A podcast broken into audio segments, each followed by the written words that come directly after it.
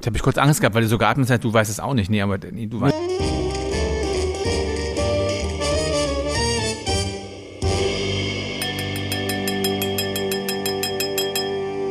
Nicht klar. Na klar. Hallo Lars. Hallo Silvio, wie geht's dir? Das ist doch mal so eine schöne Frage, wie geht's dir? Und jetzt ist die Frage, ob man dann ehrlich antwortet oder sagt, oh, mir geht's total schlecht, meine, weiß ich, meine Tante ist gestorben und sagt, nee, nee, alles in Ordnung. Freund von mir ist gerade, ähm, Freund, äh, noch Mitarbeiter, ehemaliger Mitarbeiter, wie auch immer, der Patrick. Ähm, die die Weinkultur kennen, kennen ähm, auch den Patrick. Liebe Grüße von hier. Ähm, ist gerade in Neuseeland. Und dem ist das so richtig äh, aufgefallen, dass dieses ähm, How are you, ähm, also dieses äh, Wie geht's dir, diese Floskel, ihm richtig auf den Pinsel geht. Also der da dermaßen von genervt ist und ähm, damit gar nicht klarkommt. Denn ähm, er selber ist so ein, so ein recht tiefgründiger Mensch und versucht das dann ehrlich zu beantworten und sieht dann, wie die mit den Augen leiern. Ähm, wobei ich die Erfahrung gemacht habe, dass in, in Kalifornien, wenn äh, du deine Lebensgeschichte dann erzählst, hören, dann hören die interessiert zu. Also da habe ich äh, mehr Tiefsinn letztlich erfahren ähm, als, als hier in Deutschland, wenn jemand fragt, wie geht's dir? Aber ich glaube, so ausführlich wolltest du es gar nicht beantwortet haben, oder? Dieser, da geht's schon los. Nee, nee, natürlich wollte ich das. Und ich habe die, äh, die andersrum Erfahrung habe ich gemacht in, in, im Baltikum, in, in Estland. Da haben, haben wir mit den Leuten lange drüber geredet, weil eben dieses, auch dieses typische Und dann äh, haben wir da, habe ich da einen getroffen, äh, der sagte, so, ey, Achtung bei so einer Frage. Also so ein Este wird da antworten. Hm. Und das hm. dauert lange.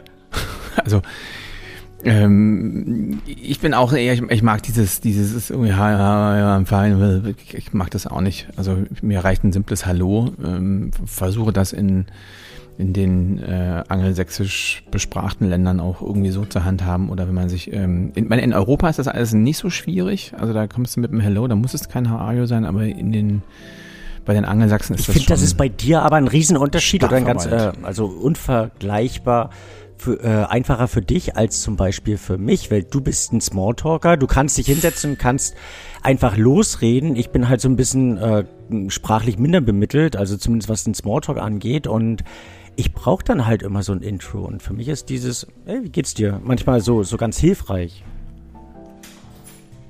Hm, okay. Also ich weiß nicht, ob sprachlich bewandert, aber, aber ähm, Nein, das, ich wollte jetzt gerade sagen, vielleicht bin ich manchmal auch ein bisschen interessenlos, aber, ähm, aber, aber ähm, hat natürlich in meinem Beruf, dann lernt man sehr, sehr viele ähm, äh, Leute kennen und dann äh, auch so in größeren Runden und wenn du dann, dann irgendwie dastehst und meinetwegen willst Dreharbeiten vorbereiten oder irgendwelche Absprachen treffen ähm, und dann stehen da 40 Leute und dann jeder äh, sagt irgendwie, ja, Ayo, ähm, boah, Leute, Größe in die Runde. Also muss dann reichen. Klopft mal auf den Tisch. Klopft eigentlich gesagt, noch jemand auf den Tisch? Ja. das kenne ich aus meiner Kindheit irgendwie. Da, dass du zu, zu einer Runde kommst und auf den Tisch topfst. Aber vielleicht war es auch so ein norddeutsches Ding. Ähm, ich weiß nicht, ich glaube, dass so, so da habe ich so, also das Bild, was ich vor mir habe, so, so, so, so Mittagszeit, ähm, äh, alle kommen im Bauwagen, um irgendwie ein Bier zu trinken und dann kommt man natürlich rein und haut auf den Tisch. Wobei ich das, ähm, nee, in, in, ähm, habe ich das in Düsseldorf, habe ich das neulich erlebt. Ähm, da war auch so klassisches Brauhaus da, ne? Und dann kamen die rein, klopften, setzten sich dazu, so wortlos dazu und kam genauso wortlos, da kam dann halt ein Bier und Jetzt, jetzt weißt du, wo ich groß geworden bin. Also da, das aus meiner Kindheit. Aber apropos groß geworden, ähm, was hältst du von, ähm, von der Vox-Entwicklung? Also von Vox News? Das, ähm, das äh, feiere ich gerade sehr oder finde ich ähm, eigentlich schon sehr bemerkenswert und finde ich auch persönlich gar nicht so schlecht. Und da würde mich deine Meinung dazu mal interessieren. Also sprich die, ähm, die extreme Klagewelle, die gerade auf äh, Fox News zurollt aufgrund. Hast du es mitbekommen? Ja. Ich habe am Anfang kurz gezuckt, ob die, weil du Vox News gesagt hast. Nee, nee äh, ähm, weiß nicht, also, ich, also alles, was ich jetzt sage, ist äh, weder, weder in Wortschrift und Bild irgendwie darstellbar, weil ich, mir da nur ganz viele üble Worte einfallen zu Fox News, aber also insofern frage ich dich jetzt, was genau möchtest du dazu hören? Na, das, ähm, das was ich, ähm, was ich persönlich sehr, sehr gut finde, ist, dass eure Medienlandschaft, und ähm, da, da zähle ich deinen Bereich einfach mal ganz klar, oder ich sehe dich auf dieser Seite sozusagen der, der Betrachtungsebene als Journalist, ähm, dass es vielleicht äh, Zeit ist für ein Umdenken. Also, dass es nicht mehr um, um Schlagzeilen, Headlines, ähm, möglichst, äh, also parteiisch zu berichten, sondern ähm, einfach die Neutralität, dass die wieder gewahrt wird oder dass die wieder ins Bewusstsein zurückkommt. Und das finde ich ähm, persönlich. Na, das Schwierige daran ist natürlich, und da muss man, äh, ohne das amerikanische System sozusagen verteidigen zu wollen, nur ist es so, dass es Journalismus ein Geschäft ist, ja, und es jemanden gibt, der damit Geld verdienen muss. Also sei es der Reporter, der Fall, und also der Reporter sowieso, aber eben der Verlag, der Sender und so weiter. Nur ist es in Amerika seit, seit jeher so, dass das privatwirtschaftliche Unternehmen sind und das heißt, dass es Werbung gibt. Ja. Und irgendwann schaukelt sich das natürlich hoch mit Einflussnahme, mit Politik und so weiter und all dem. Und wir haben natürlich in, in Deutschland das große ähm, plus des öffentlich-rechtlichen, also des theoretisch unabhängig ähm, finanzierten ähm, Rundfunks. Das heißt, da ist niemand, da gibt es ich sage auch wieder in Theorie, keinerlei Einflussnahme und selbst das, was es in irgendeiner Art und Weise auch in Deutschland geben mag, ist kein, also da, da kommt nicht der Bundeskanzler reingerannt und sagt, so, jetzt machen wir das so, jetzt machen wir das so, so ist das nicht. Ja, das ist, glaube ich, subtiler, ähm, da hat es viel mit voraus einem Gehorsam zu tun und so weiter. Die Zeitungen wiederum sind seit jeher ähm, Auflagen, also quasi finanziert durch die Einnahme des Verkaufs ähm, da wird es schon ein bisschen schwieriger. Deshalb gibt es natürlich immer äh, Stifter, große Räte, die da auch so Gelder dazu packen, dann Schulsysteme, die dahinter stehen und so weiter, um das irgendwie zu finanzieren. Das heißt, wir in Deutschland haben wir eigentlich ein relativ gutes journalistisches System, um diese Unabhängigkeit zu haben. Nichtsdestotrotz gucken alle nach so einer Auflage. Ja, alle wollen irgendwie gelesen werden. Und dann fällt es mir auch auf bei Süddeutscher und bei FAZ und so weiter und auch bei auch bei der ARD, dass äh, da kommen so ganz kernige Schlagzeilen. Es muss so griffig sein. Ne? Und du kannst in der Schlagzeile, die Wahrheit der Welt lässt sich nicht in einem mhm. Satz sagen. Das funktioniert nicht. Es ist diffiziler. Und ähm, diese alten Thesen der, äh, im Handbuch für den kleinen Journalisten, äh, die ganze Welt lässt sich in 30 Sekunden erzählen, so nein, lässt sich mhm. nicht. Und ähm, auch die Bildzeitung, die bestimmte, oder nicht nur die Bildzeitung, sondern viele ähm, Printmedien, die sagen, ja, also ein Satz darf nur, was weiß ich, sieben Worte haben, es darf nur Präsens und Präteritum da rein. Das hat dann natürlich zur Folge, dass du, wenn du gleichzeitig nicht, Gleichzeitigkeit nicht mehr darstellen kannst, ne, sondern es nur es war und es ist, dann nicht, dann war schon wieder vorgewesen, ne, das möchte man der Einfachheit halber, ähm, möchte man das nicht, sondern dass das jeder schnell lesen kann und sofort begreift. Also wird da an der Sprache so die ein bisschen simpler gehalten. Also dann kannst du aber eben die, die, die, die Wirklichkeit, das lässt sich dann eben nicht mehr abbilden. Und auf der anderen Seite ist es so auch, dass der, dass der Kunde, der Zuhörer, der Zuschauer, ist ein viel beschäftigter Mensch. Ja? Also er hat kaum Zeit, sich die Nachrichten anzugucken oder zu lesen. Also muss das alles ganz verdaubar hingehauen werden und irgendwie möglichst griffig und kernig und so. Und da sind ganz viele Reibungsverluste. Also auch hierzulande, nicht nur bei den Amerikanern, die sehr auf diesen auch die, auch die Briten sehr auf diese Sensationsschlagzeile setzen. Und ich finde, das hat ich in Deutschland auch ein ganz großes Thema und mir geht es wahnsinnig um Keks. Einerseits diese, um es griffiger zu machen, mhm. ja, es ist so ein Kunstgriff, den man verwendet, ist das dann kein journalistischer Beitrag mehr, sondern ein Kommentar. Mhm. Ja. Also weil der persönliche, also der Chefredakteur oder der Autor von irgendeinem Beitrag, der kann sich natürlich herausnehmen, eine Meinung zu haben weil ich auch das fragwürdig finde. Ich, find, ich kaufe ja keine Zeitung oder guck, wo mich, mich interessiert die Meinung von Horst Müller. Ist mir Wumpe, ja. Ich möchte über etwas informiert werden. Zumindest ist das mein Anspruch. Ja, und da sind mir die Meinungen völlig egal. Wenn da irgend so eine, oder in einer Reporter mit Mikrofon in der Hand steht, so, ja, also, das wird jetzt Zeit, dass das und das mal passiert. Finde ich, ey, wo, woher nimmst du, also warum? Ja. Und ich finde, da muss ein bisschen, der Journalismus tatsächlich A, ein bisschen mehr, das finde ich, zu seinem, seinen Wurzeln zurück. Zum einen, zum anderen, ja, es ist auch ein gesellschaftliches Ding, dass wir nicht nur über, immer über die negativen Dinge berichten, denn auch das ist ja so ein Effekt, der bei uns auftritt, dass wir ja, sagen, ja, es ist, die und die Verbrechen sind mehr, das und das ist gestiegen. Nee, wir berichten halt mehr darüber und wir berichten vor allem über negative Dinge. Das war übrigens äh, der Kollege Matteschitz, der ja verstorben ist, der Red Bull-Gründer, der, dessen An Grundansinnen bei Servus TV war es, wir machen Fernsehen nur mit hm. guten Nachrichten. Weil er gesagt hat, das, also das muss irgendwie, auch, auch die guten Dinge muss ja jemand berichten oder Erfolge, positive hm. Sachen und nicht nur die negativen Dinge herausstellen. Ähm, auf der anderen Seite ist es ganz klar, dass am Ende, wenn, wenn Journalismus eine Dienstleistung ist, für die bezahlt wird, wird, wird der Dienstleister das machen, was der Kunde will. Also wenn ich die Zeitung mit den fiesen Schlagzeilen kaufe, dann sagt sich die Zeitung, hm. okay, funktioniert, machen wir so. Macht das dann Verkauft auch weiter. sich auch wahrscheinlich auch leichter. Gibt es für dich ein Medium, was du persönlich für ähm, empfehlenswert hältst? Ich selber, wenn ich das vorausschießen darf, ähm, schau immer ganz gerne Tagesschau, schau auch diese Tagesschau in 100 Sekunden. Das hatten wir, glaube ich, auch schon mal besprochen. Aber äh, parallel dazu versuche ich so einmal am Tag ähm, mich über Reuters zu informieren. Da gibt es ja auch wunderbare Online-Medien. Das halte ich für relativ, ich glaube fast, also global unabhängig. Bin ich da falsch oder? Also bist du, bist du sehr, nee, bist sehr gut. Also ich habe auch Reuters Newsletter, Newsletter, guck da relativ viel rein, einmal am Tag. Gibt es ja so ein Daily mhm. Briefing. Ähm, das habe ich Tagesschau, ja, absolut. Äh, auch morgens. Ähm, und ansonsten ähm, bin ich Zeitabonnent, also so online und digital. Das heißt, ich kann da irgendwie alles lesen. Da bin ich relativ fein. Das ist ein sehr guter, sehr sauberer Journalismus, die auch Auflagen, die wachsen auch tatsächlich. Und dann tatsächlich äh, bin ich inzwischen hartnäckiger NTV, also ähm, weil du musst ja irgendwie äh, zum öffentlich-rechtlichen, es muss ein, eine andere Seite geben und ich finde, dass die RCL-Gruppe da wahnsinnig ähm, vorangeschritten ist, weg vom, vom krempeligen Reporterkram hin zu dem wirklich passablen Journalismus mit allem, was dazugehört. Das ist, es ist und bleibt erstmal noch so doch Privatfernsehen, aber was jetzt Nachrichten betrifft, sind die, sind die gut, die informieren gut. Klar, da kommt viel Kram dazwischen, da ist viel Werbung.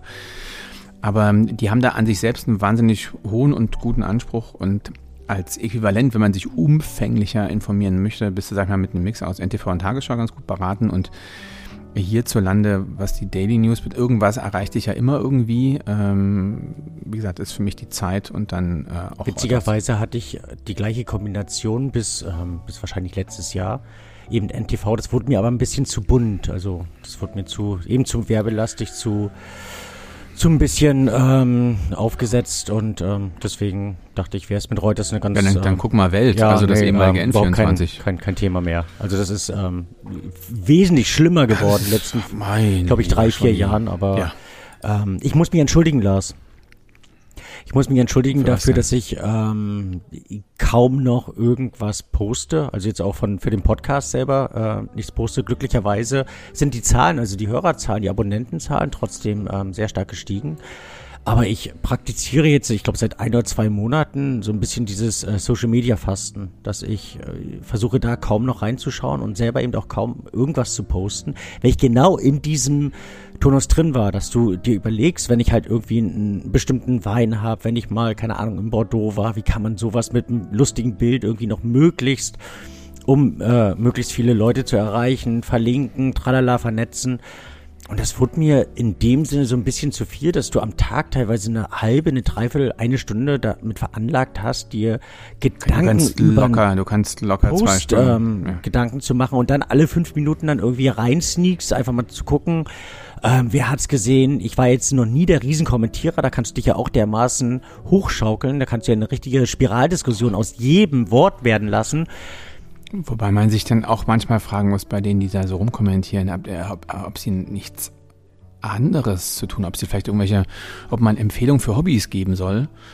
Weil man sich dann ja auch fragen muss, Leute, was macht ihr denn denn den ganzen Tag? Sitzt ihr denn wirklich den ganzen, also ist beim Spiegel, ja, also das ist jetzt ein kleiner Schritt zurück, ähm, äh, beim Spiegel war das ja ganz, die waren ja relativ früh mit Spiegel online und Kommentarfunktion und hin und her und haben wirklich ganz große Probleme gehabt mit so, so Dauergästen, ja, die dann immer, immer dagegen und so weiter und die, die wirklich, wo sie auch an den Zugriffszahlen gesehen haben, die sitzen locker 10, 11 Stunden vor hm. dem Rechner und kommentieren einmal, zwei, dreimal die Stunde. Ja, du also, baust dir dann selber auch eine Blase viele. auf, wo du dich darin bewegst und eigentlich immer nur mit den Leut selben Leuten irgendwelche Kleinkriege führst, die du niemals gewinnen wirst. Also es hat nie jemand äh, aufgrund seiner Kommentarfunktion irgendeine Einsicht bei dem anderen ausgelöst.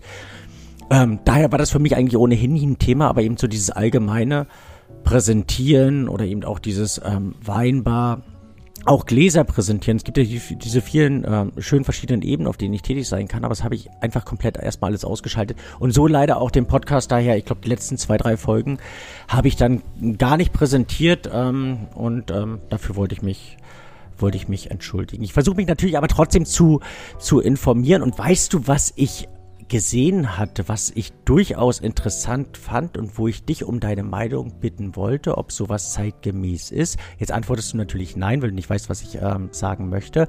Aber das Michel Roland, kennst du Michel Roland? Hm. Das ist nee. einer der, ähm, der ersten und eigentlich vielleicht sogar der berühmteste Flying Winemaker, ähm, den es gab. Also der äh, maßgeblich das äh, Bordeaux ganz, ganz, ganz stark beeinflusst hat, den typischen Parker Taste. Ähm, in den Weinen äh, emporzaubern konnte, sodass die relativ hoch bewertet wurden. Teilweise auch sehr stark diskutiert wurde, weil er in Zusammenarbeit mit Mondar, wie damals im äh, Languedoc, einige ähm, Wein, ähm, Weinbaugebiete reformieren wollte.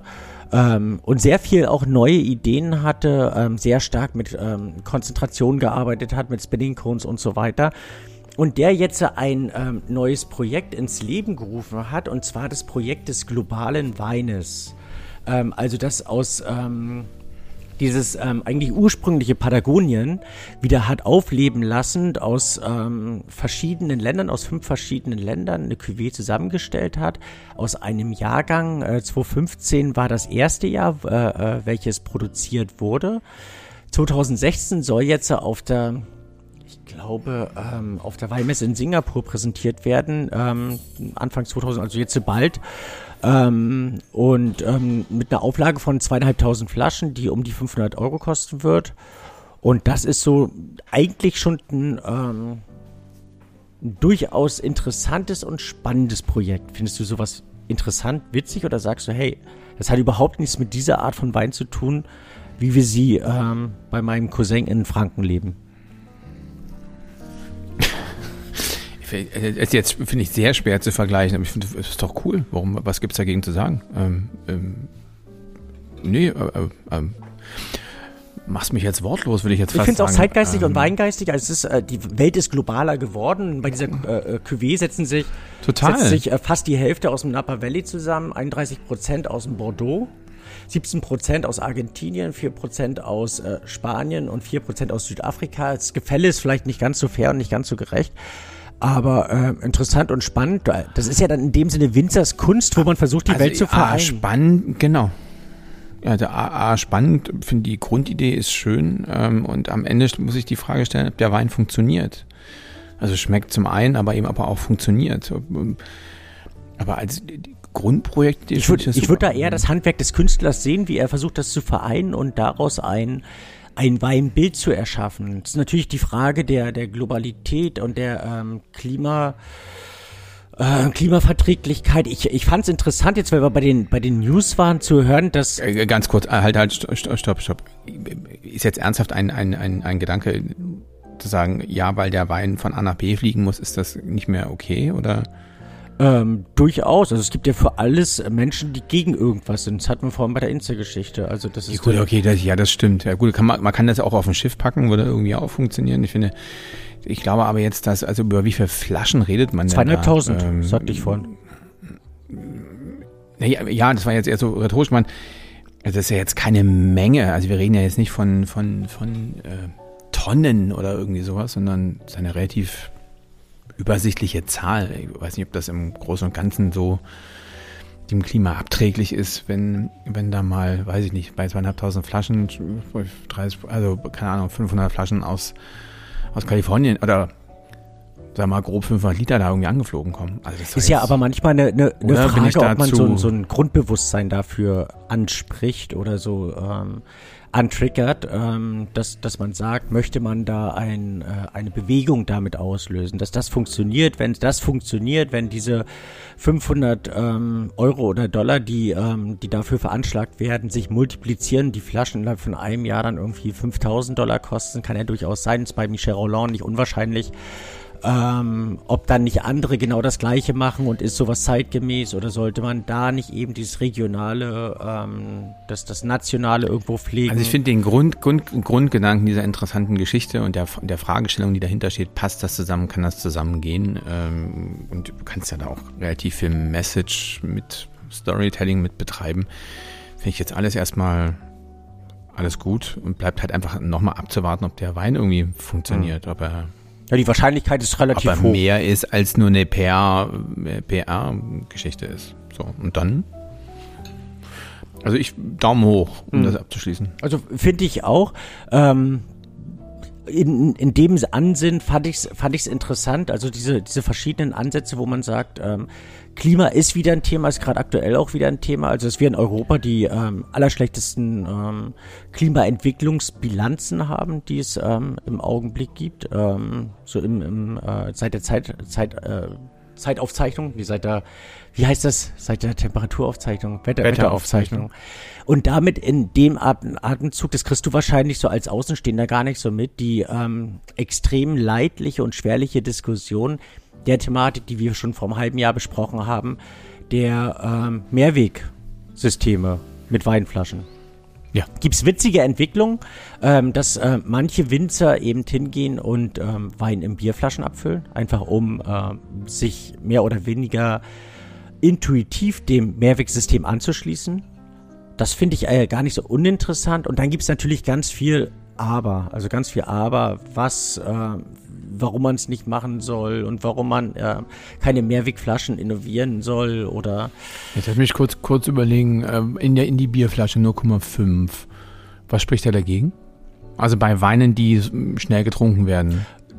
Zum einen der Kronkorken, da wehren sich viele gegen. Hm, also okay. ich, ich finde da auch nichts, was. was Gäbe es da eine andere Alternative, um es anders zu verschließen? Der, äh, Oh, warte mal, äh, bei PET-Flaschen, das wäre die schlimmere Variante, in 0,5 Liter oder 0,75 Liter hast du einen Schraubverschluss. Ich habe keine Bierflaschen mit Schraubverschluss, außer im äh, amerikanischen, wo du einen Kronkorken als Schrauber hast, gesehen. In Deutschland, ich bin jetzt aber auch nicht so, so extremst mega Bier bewandert. Hm. Nee, ich wüsste keine Bierflasche, die Bügelflasche wäre eine witzige Geschichte auch dabei. Hat aber alles nichts für die traditionellen Weintrinker einher. Aber letztlich sind das ja leicht zu trinkende, ähm, leicht zu trinkende und schnell zu trinkende Weine, die damit ähm, genau. ähm, ver versorgt werden. Ähm, was jetzt gerade ein Thema ist als Alternative. Ich Man sucht ja also mit dieser Bierflasche als als bestehendes funktionierendes Ding finde ich aber äh, da, da, also es haben einige Winzer versucht oder ähm, haben das einfach als Thema genommen, wurden dermaßen geschitstormt, dass, ähm, dass sie dann teilweise davon gelassen haben, was ich schade finde. Also das eben auch, wo man... Womit wir bei den sozialen ja, Medien ja, wären genau, und, man, und man sich fragen muss, muss ich ja, nur, nur weil jetzt in einer Adresse hat, wo er irgendeinen seinen Müll abladen kann, ähm, seinen geistigen, heißt, ist Shitstorm doch irgendwie trotzdem was, was man ignorieren Ich finde, kann. es hat auf alle Fälle aber eine gewisse Bewegung ausgelöst, also auch eine Bewegung in Richtung, was wären Alternativen? Und eine Alternative, und da bitte ich dich ähm, kurz zurückzuhalten, ist Dose. Also auch eine gängige Alternative mhm. für Prosecco mhm. und Lambrusco mhm. und so weiter. Ähm, aber man hat herausgefunden, dass eben dieses keine Alternative ist, weil nach einer relativ schnellen Zeit sich verschiedene ähm, auch geschmacksbeeinflussende, ähm, nicht so ideale Stoffe aus den ähm, aus den äh, Dosen herauslösen. Ich stelle mir gerade diese, stell mir gerade dieses Bild vor, wenn du halt so mit so einer 1 Liter Faxe-Dose gefüllt mit Rotwein da sitzt. Ja. und, und den äh, und den Rotwein mit 15 Volumenprozent in dich reinarbeitest bei allgemeiner Betriebstemperatur. Herrlich. Du, ich, ich, ich weiß nicht, was das größere Problem dabei ist. Also die Weine, die, die darin abgefüllt werden oder ähm, aber vielleicht ist sowas auch eine Lösung. Ich weiß es nicht. Also es geht ja mittlerweile, man arbeitet ähm, an verschiedenen Weinen, die dafür geeignet wären. Also man versucht die Kupferkonzentration in den Weinen zu, äh, zu äh, relativieren, die Chlorid Konzentration in den verschiedenen Produktionsprozessen zu ähm, reduzieren, um eben das ähm, auch weintauglich werden zu lassen. Ähm, die Konzentration an Alkohol ist ähm, oftmals nicht so ideal und eben verschiedene Säureverbindungen, die für Dosen nicht ganz so optimal sind. Also das einfach nur, um dich auf den Stand der Dinge zu bringen. Ähm, eine andere und alle anderen. ja, genau. Eine äh, andere ähm, Bewegung, die derzeit unglaublich intensiv. Ich finde einen, einen Satz noch dazu.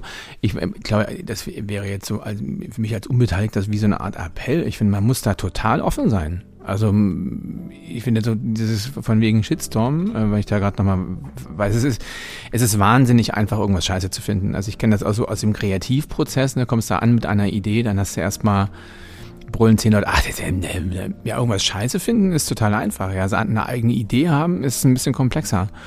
Und deshalb finde ich, muss man allem irgendwie eine Chance geben. Also auch, naja, klar, das ist ja Reflexwein in der, in der Bierdose oder in der, in der Dose natürlich schon seltsam, aber auch das muss man prüfen und ich finde diese, diese, ich sag mal, der, der Lemberger, der, der Easy Drinking Landwein Riesling so, der, der, der kein halbes Jahr in, seiner, in der Flasche zubringt, finde ich, ist in diesem, in diesem Bierflaschenkonzept, wenn man das, das, das, das Verkorkungsproblem oder die, das Material dafür findet, was dafür funktioniert, es gibt ja Sache. keinen besseren Verschluss. Ja. Die Flasche ist dunkel, die Flasche ist dunkel ähm, und äh, halber Liter ist, ist okay, ähm, gerade für die Sachen, die, die, die schnell getrunken werden. Es, es gibt ja nachweislich keinen besseren Verschluss für einen, auch für einen Wein, für eine ähm, sterile Haltbarmachung sozusagen. Also nicht für eine Entwicklung innerhalb des Weins, sondern für eine Haltbarmachung und eine Ruhigstellung als eben den Kronkorken. Also für den, es gibt nichts, was gegen den Korken spricht. Wir brauchen da keine Alternative finden, außer eben den Konsumenten, der es entsprechend trinken kann, darf und sollte. Das, was da in diesem, in diesem Blech Kronkorken drinne ist, da ist doch, was ist denn da drinne? Ist das, die Beschicht, also es ist, eine, ist eine, eine, Beschichtung, Diese genau, Beschichtung. aber die ist, ähm, ich, ich meine, das ist eine Silikonart, ähm, die, die da hm. ver verwendet wird, aber gerade die Champagne macht uns, es uns ja vor, wo die ihre Reserveweine oder eben auch die Weine, die eben noch ähm, während der zweiten Vergärung gelagert werden, äh, mit Kronkorken verschlossen werden, ähm, gab es nie Probleme und ähm, auch ich habe interessanterweise ähm, Weine stehen bei mir aus den 88er, 89er Jahrgängen aus der ehemaligen DDR-Zeit, die ich so als Schmuckobjekt stehen mhm. habe. Parallel dazu die, äh, die gleichen Weine mit Kork verschlossen, die mit Kronkorken stehen noch da, rein visuell wie eine Eins, also sind klar, sind sauber gefüllt, äh, haben keinen äh, keinen Füllverlust. Die mit Korken sind eben komplett durchbraun und ähm, also es hält den Wein dicht. Und es hält den Wein steril in der Art. Und in, in, in Anbetracht dessen, dass 98 Prozent aller Weine, die in der Welt produziert werden, innerhalb von einem Jahr getrunken werden, natürlich auch die Massenweine mitgerechnet, ähm, gäbe es dafür durchaus eine Berechtigung. Und ähm, die der B-Gedanke dabei ist, was gerade im Bordeaux oder eben auch im, im äh, südwestlichen Frankreich, in Süditalien, in Südspanien stark durchdacht wird, PET, ob das die bessere Alternative ist für den geneigten und eben so überzeugten Weintrinker, weiß ich auch nicht. Was aber ähm, ganz interessante Ansätze dabei sind, ist zum einen das komplette Umdenken seitens auch der Glasindustrie, dass man auf Leichtflaschen geht, also dass eine Flasche ähm, nur noch ein Drittel dessen wiegen sollte. Da hat man sehr viele Feldversuche gerade abgeschlossen, aber auch in der Champagne, wo ja immer dieses ganz große Problem der ähm, Fragilität der Champagnerflaschen waren, wenn die eben mit dem Druck über Jahre gelagert werden sollten, gibt es verschiedene ähm, Champagner, unter, unter anderem Champagner Telmont. Das ist, wo der ähm, Kollege DiCaprio, Leonardo DiCaprio, beteiligt ist. Ähm, jetzt gerade mhm. eine Flasche ähm, beschlossen hat sozusagen oder über einige Jahre ähm, versucht hat, ähm, damit zu produzieren, die eben nicht mehr, ich glaube, 880 oder 890, sondern nur in Anführungszeichen noch 800 Gramm wiegen sollte, was ähm, allein die Klimabilanz um 44 Prozent reduziert, was ich enorm finde. Mhm. Also auch dieses, diese fetten Macho-Flaschen, die wir eben aus der ähm, aus, aus Süditalien vornehmlich oder eben aus der neuen Welt kennen, dass die vielleicht und hoffentlich der Geschichte und der Vergangenheit angehören. Ein Gedanke mhm. ist zum Beispiel auch, den Doppler aus Österreich ähm, wieder aktiv zu bespielen, also diese 2-Liter-Flasche, die früher für einfachste Saufweine genommen wurde. Warum nicht für Alltagsweine oder eben die, die ähm, Literflasche, dass man die nicht mehr verdammt, sondern wenn ich dort in der Relation ähm, weniger Glas zu mehr Wein habe, ob man das nicht intensiver und vielleicht sogar für hochwertigere Weine bespielen sollte. Oder eben auch dein allgemeiner Aufruf, den ich schon mehrfach von dir gehört habe, ein Ja zu Großflaschen könnte auf der einen Seite funktionieren, also dass man auch ganz gerne mal wieder eine Saar aufmacht, eine Balthasar oder eine Nebukadnezar, so an einem schönen Abend zu zweit, aber die Flaschen brauchen manchmal ähm, einfach noch mehr, ähm, noch mehr Glas. Brauchst eine Sackkarre ist dann, um die, um, die- um, um die äh, Frau wieder rauszubringen. in den Wein rein und dann zu zweit auf der Sackkarre wieder raus. Ja. Also Le Leichtglasflaschen ist ein Ähm. Riesenthema. Worauf ich aber hinaus wollte und was den ganzen ähm, Prolog letztlich eigentlich auch äh, dir ein, eingebracht hat, ist Back in Box. Da haben wir mehrfach schon wieder seit, also da bist du ja seit Jahren in so einer Art Für, Fürsprecher. Ähm, Aber wir haben es noch nie in der ich Tiefe ertappe mich ein, irgendwie verfolgt. Nee, haben, haben, haben wir noch nicht. Wir haben, ich habe das also nur so in der Eigenerfahrung, ich weiß nicht, wir haben das zum ersten Mal thematisiert, damals für den Mitteldeutschen Rundfunk, also das ist schon, weiß ich nicht, jetzt nicht zehn Jahre her, aber vielleicht, weiß nicht, acht oder sowas. Ähm, haben mich dann alle so relativ schräg angeguckt, da habe ich dann auch so, eine, so, eine, so, einen, so einen gewissen aktionistischen Gedanken und habe dann, äh, ich will nicht sagen, so belehrend auf die Menschen gesagt, ja, mach das doch mal und sei doch mal. Und ein Freund von mir ist tatsächlich dadurch seitdem der totale Fan davon.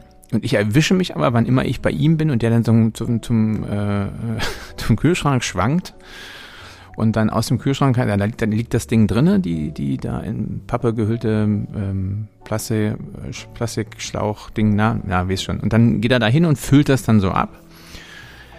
Das, das immer noch so ein bisschen mit, ich will nicht sagen argwöhnisch beäuge, aber ähm, ich meine, das sind Passa also es geht ja um einfachste Trinkweine, ähm, da trotzdem noch so, noch, noch nicht so ganz für brenne.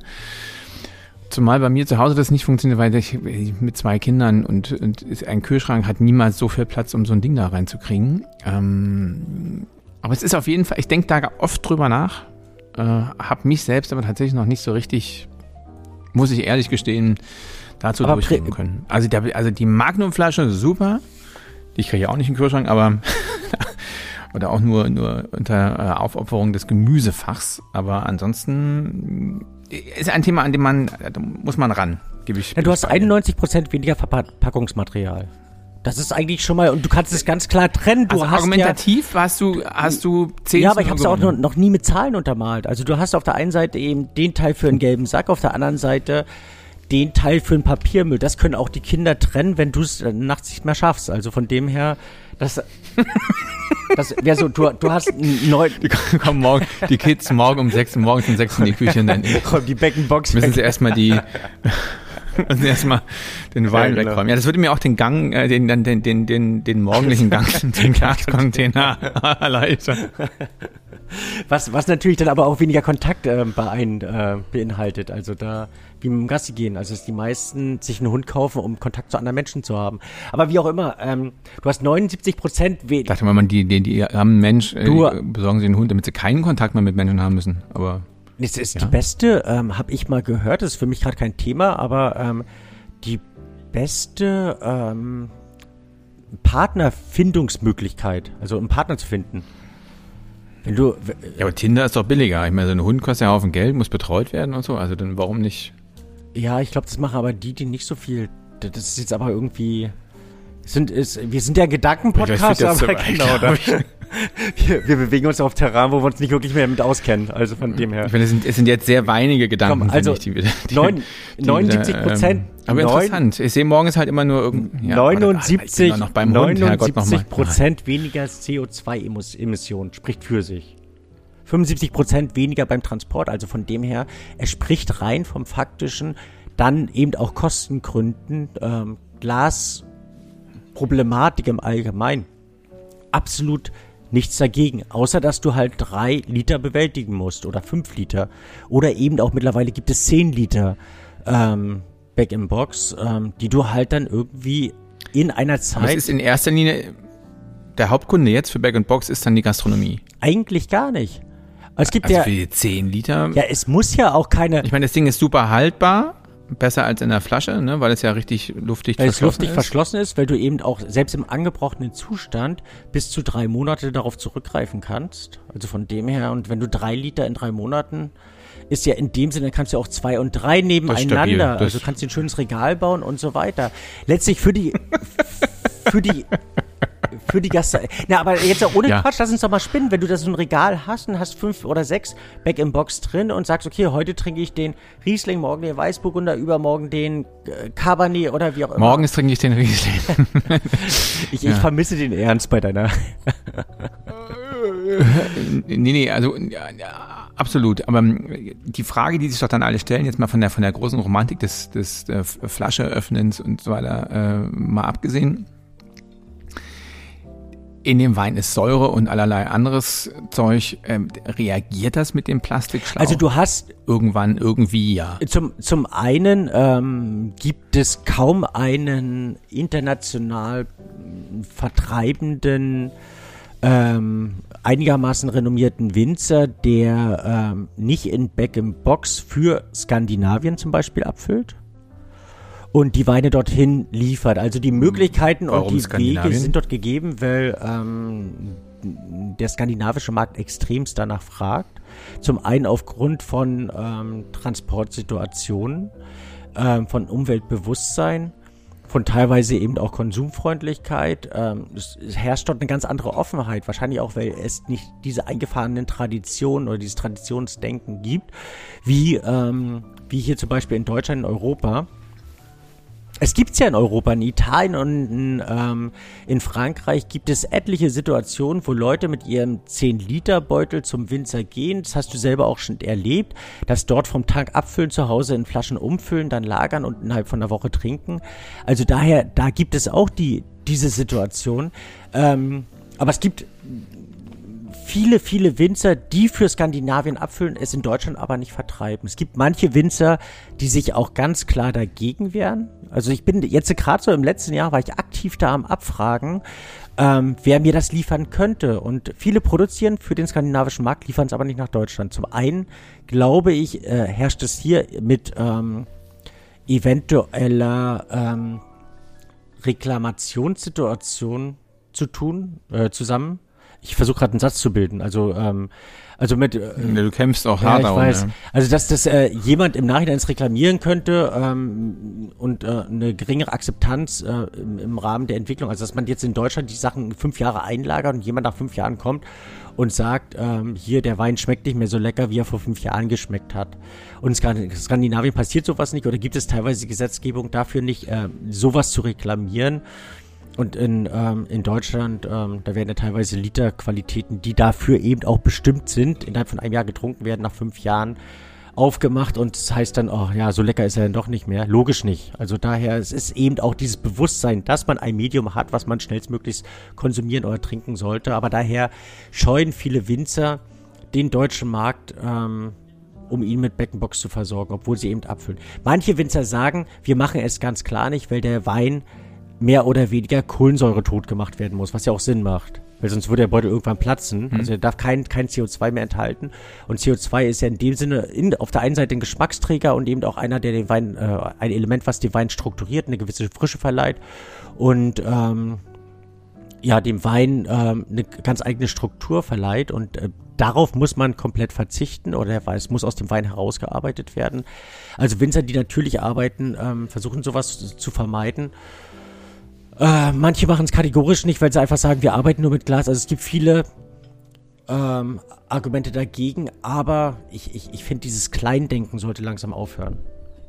Und gerade eben auch für die Gastronomie, gerade eben auch für diese einfach ausschenkende Gastronomie. Wenn du, wenn du in ein normales Lokal gehst, wo kommt der, der, der Typen zu dir mit der Flasche und schenkt aus der Flasche ein? Meistens wird es in irgendeine komische Karaffe eingeschenkt, aus einer Flasche, und dann wird es in dieser Karaffe, wo du sowieso nicht weißt, wenn du es nicht schmecken kannst, was da drin ist. Sollen die Leute doch an irgendwelchen Back-in-Box-Konzept kon äh, arbeiten oder an Keck-Konzepten, das in einer schönen Karaffe dann wenigstens ausschenken oder mit einem Aufkleber, Aufsteller oder was auch immer und da eine Serviceleistung damit äh, bieten ähm, und einfach Also weiterdenken. ganz ehrlich, in Italien kommt das, wenn ich an Italien denke, da kommt das, kommt der, der, der Hauswein, der Casa kommt in der Regel aus einer äh, Zapfanlage. ist in Deutschland teilweise in Also manchen Sachen. Der einfache Ja. rote, der einfache weiße kommt aus, kommt aus der Zapfanlage. Das Ding ist kühl, also weil ja auch da der Rotwein kühl ist. Füllen die in die Metz, also in Halbliter oder Liter Karaffe ab und aus die Maus.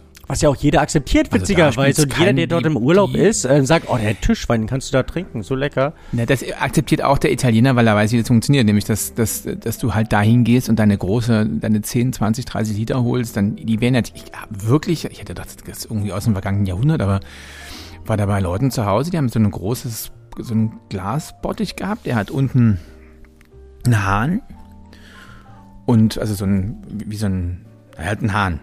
Und oben wird das Ding tatsächlich mit Öl verschlossen. Also da hätte auch ein Kronkorken, also ein Korken oder sowas reingepasst. Aber dann habe ich gefragt, so nee, passt, funktioniert. Ähm, Gerade am Anfang, äh, bevor sich das dann halt ganz öffnet und so weit wird, ähm, kommt da Olivenöl drauf. Mhm. Also ich würde zwar darauf wetten, dass es irgendeine Reaktion gibt, aber das scheint ja zu funktionieren. Weißt du, wie das entstanden ist? Also dieses ganze Bag-in-Box-System? Nein. Also zum einen natürlich, dass man ähm, das schon äh, zu, äh, Jetzt habe ich kurz Angst gehabt, weil du so geatmet hast, du weißt es auch nicht. Nee, aber nee, du nee, weißt dass, ähm, dass, dass man bereits in der Antike natürlich in äh, Ziegenleder abgefüllt hat. Das war so das erste oder in verschiedene äh, Blasen. Aber ursprünglich waren es Ach, so meinst du das jetzt? Ursprünglich waren es die Amerikaner. Die ähm, 1955 war es ein Ingenieur, der äh, nach einem System gesucht hat, um große Mengen von Tomatenmark von A nach B zu transportieren. Also im Prinzip, um äh, Pizzabuden zu bespielen. Und so entstand dieses äh, Bag-in-Box-System. Eben auch mit dem Zapfhahn und so weiter. Also die Amerikaner. Die, und dort fand es direkt den Weg nach Schweden, witzigerweise. Dann später nach Frankreich und so langsam jetzt nach Deutschland. Und es ist ein, ein, auch ein relativ komplexes System. Also mittlerweile, die, die gesamte Technik ist schon ähm, sehr, sehr weit geschritten. Also wenn du dich da wirklich für interessieren solltest als Pro Produzent, kannst du unter 250 verschiedene Beschichtungsoberflächen oder eben äh, 250 verschiedenen auch Sackarten sozusagen unterscheiden, die eine unterschiedliche Dichte haben, die ein unterschiedliches Subsystem haben, die eine unterschiedliche äh, Beschichtung haben. Und je nachdem, was du natürlich da, dafür ausgeben möchtest, haben die teilweise eben auch eine Haltbarkeit von bis zu drei bis zu fünf Jahren, die eben zertifiziert und garantiert wird. Und das ist, also du musst halt ein bisschen Geld in die Hand nehmen, aber in der Relation darunter gebrochen, dass du sagst, für eine, ähm, für eine Flasche zahle ich ja auch Betrag XY, der sich jetzt im letzten Jahr verdoppelt hat. Vielleicht ist gerade eben auch die Teuerung im Glassegment die große Chance, dass wir uns wieder mal so ein bisschen Gedanken öffnen und sagen, was macht wirklich Sinn? Also ich finde, ja, ja. Also die, die ich finde, die, die Bierflaschen-Idee ist super. Und auch die. Hast du denn, jetzt, ne, Gretchenfrage, hast du bei dir in der Weinkulturbar Bag-in-Box?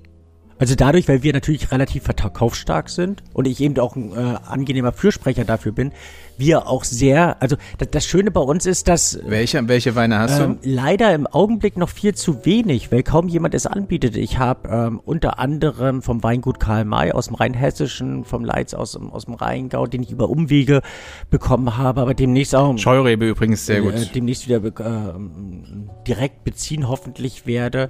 Hab verschiedene Winzer aus, ähm, aus Spanien, Sizilien, Süditalien, für dieses Samanzano zum Beispiel. Also es- leider viel zu wenig und im Augenblick noch für, ähm, für Tourismuszwecke äh, erfragt. Also wenn hier jemand auf den Zeltplatz fährt oder eben nach Skandinavien fährt, so als, als zweite Kofferraumebene werden da meistens die Beckenbox ge gelagert. Naja, du, du lachst, aber ähm, es Stimmt. ist gar nicht so. Nee, da, äh, überhaupt nicht. Ich hab, da müssen wir, da müssen wir wirklich, das ist halt, das ist ja wirklich, habe ich noch gar nicht bedacht. Mit meiner Familie- Familie werde ich mich im Sommer die Ostsee fast umrunden. Wir kürzen ein bisschen ab, aber und das sind ja auch alles ähm, ähm, alkoholpreisintensive Länder. Da muss ich natürlich, da muss Vorsorge getroffen. Ja, unbedingt. Und da ist das natürlich ein schönes. Äh, also, äh, Ja, und so eine 6-Liter-Flasche fällt im Kofferraum auf und deswegen finde ich also da, ja, genau. Und so ein, und so ein Apfelsaftbeutel. ja, zur Not nimmst du es raus und sagst es ist Apfelsaft. Also es ist ja, ähm, wir helfen hier beim Steuerbetrug. Also das ist, machen wir doch gerne. Äh, ja. Uh, ähm, äh, uh, das hat, das hat jetzt aber keiner laut gesagt. Aber du hast völlig, mir fällt mir gerade der Apfelsaft ein. Also Apfelsaft wiederum ist ja völlig okay.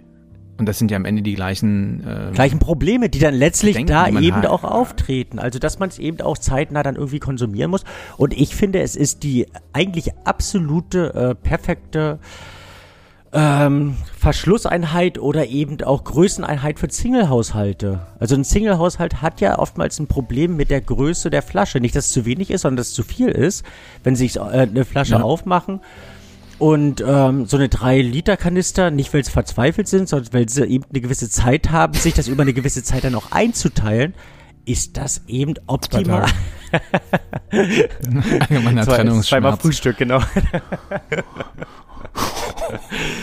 Nein, aber und. Oh, wir haben ja hier im Büro, wir haben ja hier im Büro. Single-Haushalt. Eine alte Bäckerei. Und, und, und unten drin ist ein, ist ein Nettomarkt. Und da bin ich, manchmal morgens gehst du halt rein, kaufst irgendwie für einen Tag, ne, weiß ich nicht, ne, ich bin der Mandelmilch-Fan, irgendwie so ein Krempel. Und dann, aber da hast du so ein paar Kandidaten, die kommen morgens und holen sich ihr Siebengang-Menü, ne? Flasche Korn, Sixpack, Bier.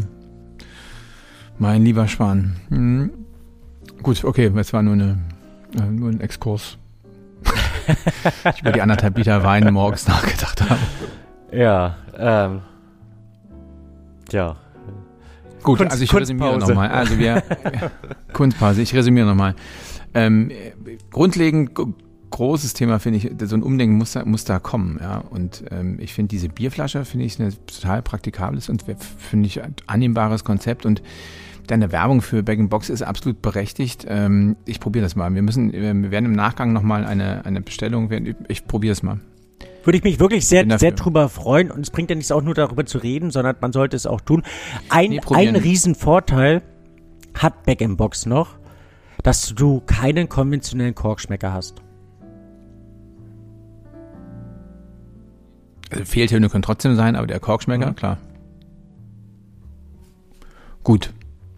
Ich finde aber, dass Korkschmecker wahnsinnig selten geworden sind. Ja. Also es passiert mir wahnsinnig selten, dass du wirklich so ein, ich hatte das neulich mal, das war aber wirklich ganz übel. Also aufgemacht, eingegossen und dann alle an Tisch, uff. Na, Natur gegeben, weil du natürlich. Das ist so, so ähm, selten. Wenn du an die, an die 2000er Jahre denkst, da wurden 80 Prozent aller Weine wurden mit ähm, Kork verschlossen und mittlerweile sind es nur noch 15 Prozent aller Weine, die mit Kork verschlossen werden. Es ist natürlich für Winzer, ähm, es gibt kaum etwas ähm, attraktiveres als mit äh, mit Schraubverschluss zum Beispiel oder eben auch mit Kronkorken zu verschließen.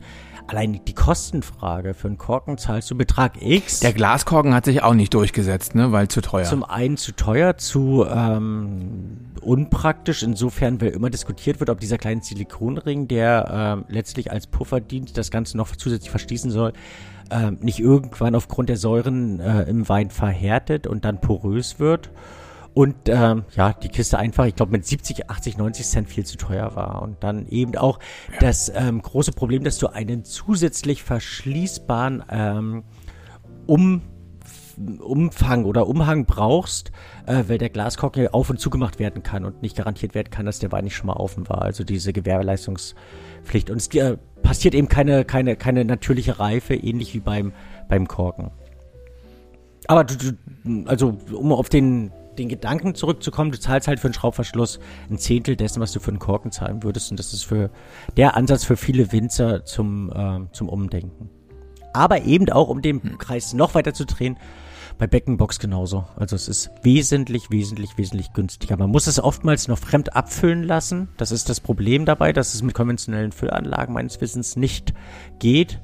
Und bevor die Kinder irgendwie nach der Schule da sitzen müssen und dann mit dem Trichter die Dinger befüllen müssen, ähm, aber es gibt gute Abfüllanlagen mittlerweile dafür, ähm, die auch das übernehmen. Also von dem her.